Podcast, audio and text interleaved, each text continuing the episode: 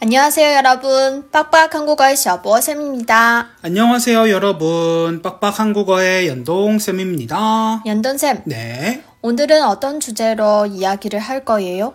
오늘은 중고에 대해서 이야기를 해보려고 해요. 네, 알겠습니다. 그럼, 피아워 한유, 니워더 한유 실제 155회를 시작해보도록 하겠습니다.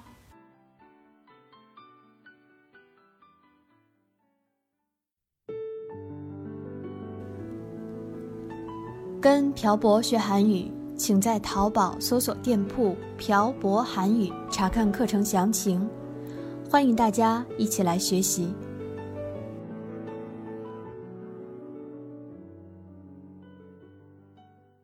태태 씨는 중고로 물건을 사본 적이 있어요? 저는 없는 것 같아요. 연돈쌤은요? 확실히 없어요? 그렇게 말하면 제가 꼭 중고로 뭘 사둔 것 같잖아요. 태태 씨 분명 중고로 뭘 샀던 것 같은데. 연돈쌤은 중고로 물건을 사본 적이 있어요? 전 물론 있죠. 뭘 사봤어요? 전 학창 시절에 신발, 가방, 바지, 시계, 패딩 등 이것저것 많이 사봤죠. 어디에서 누구한테 그렇게 많이 샀어요? 중고 거래를 할 수 있는 인터넷 카페가 있었어요. 거기에 팔고 싶은 물건의 가격과 사진을 찍어서 올리면 연락이 왔어요. 그런 물건을 사는 사람을 직접 만났어요? 네. 전 직접 만나서 거래를 했지만 택배로 거래를 하는 사람들도 있었어요.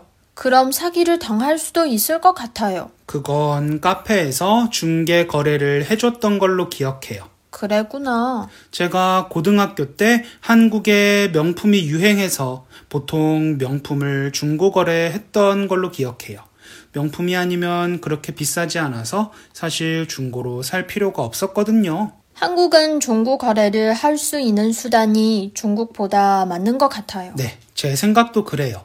저희가 차를 살 때 제가 중고로 사자고 했던 거 기억해요? 네, 당연히 기억하죠. 근데 태태 씨가 중고는 사고 싶지 않다고 해서 중고차를 사지 않았죠. 맞아요. 제가 그런 말을 했었어요. 그래서 제가 또 내 친구들은 다 중고로 차를 사서 타고 다녀!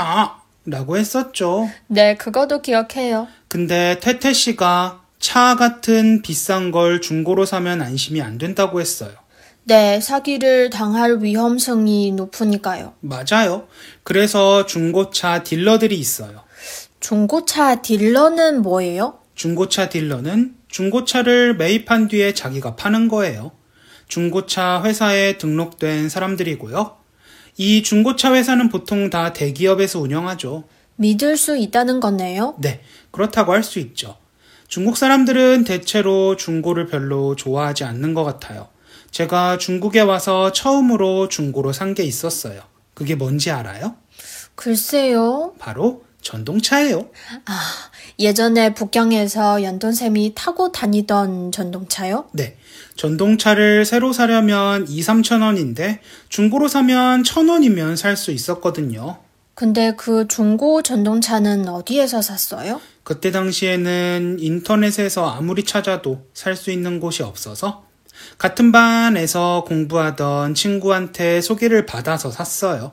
연돈쌤이 중고를 좋아하는 걸 이번에 처음 알았어요. 중고를 좋아하는 게 아니고 믿을 수 있는 사람한테 믿을 수 있는 걸 산다면 중고로 사는 게 더 싸게 먹히기 때문에 굳이 많은 돈을 주고 새 걸 살 필요가 없다는 거죠. 그래도 전 중고보다 새 걸 좋아해요. 저도 당연히 새 걸 좋아하죠.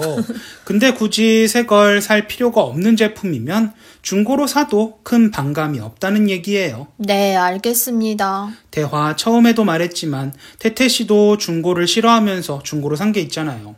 제가 중고로 뭘 샀어요? 저희가 살고 있는 집이요. 아, 연돈쌤이 말한 중고로 사다는 게 우리가 살고 있는 집이었구나. 오늘은 중고에 대해서 이야기를 해봤습니다. 방금 얘기한 집 같은 경우에는 새 집이 별로 없으니까 어쩔 수 없이 중고를 산 거죠. 아, 그냥 해본 소리예요. 장난이에요. 굳이 변명 안 하셔도 돼요. 연돈쌤 장난이 지나치시네요. 알겠습니다. 제가 잘못했습니다. 장난 한 번 더 쳤다간 집에서 쫓겨나겠네요. 태태 씨가 진짜 집에서 쫓아내기 전에 장난도 그만하고 오늘 대화도 여기까지 해요. 장난하고 대화하고 무슨 상관이 있는지 모르겠지만 알겠습니다. 오늘 내용은 여기까지 해요. 네, 여기까지 해요. 연돈쌤 오늘도 수고하셨어요. 네, 태태 씨도 수고하셨어요. 오늘은 중고에 대해서 이야기를 해봤습니다.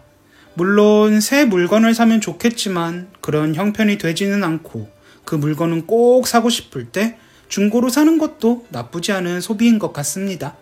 여러분들은 중고에 대한 반감이 있으신가요? 반감이 없으신 분들은 중고로 물건을 사본 적이 있으신가요? 오늘은 여러분들의 중고 물품에 대한 이야기를 댓글에 남겨주세요. 그리고 듣고 싶으신 주제도 댓글에 남겨주시면 대화 주제를 선정할 때 적극 참고하도록 하겠습니다. 그럼 오늘 내용은 여기까지 할게요. 네, 지금까지 빡빡 한국어의 샤보쌤과 연동쌤이었습니다. 들어주신 분들 감사합니다. 다음에 봐요. 어, 안녕. 안녕. 今天的文字版在微信公众号“漂泊韩语”上回复本期标题“二手”获取。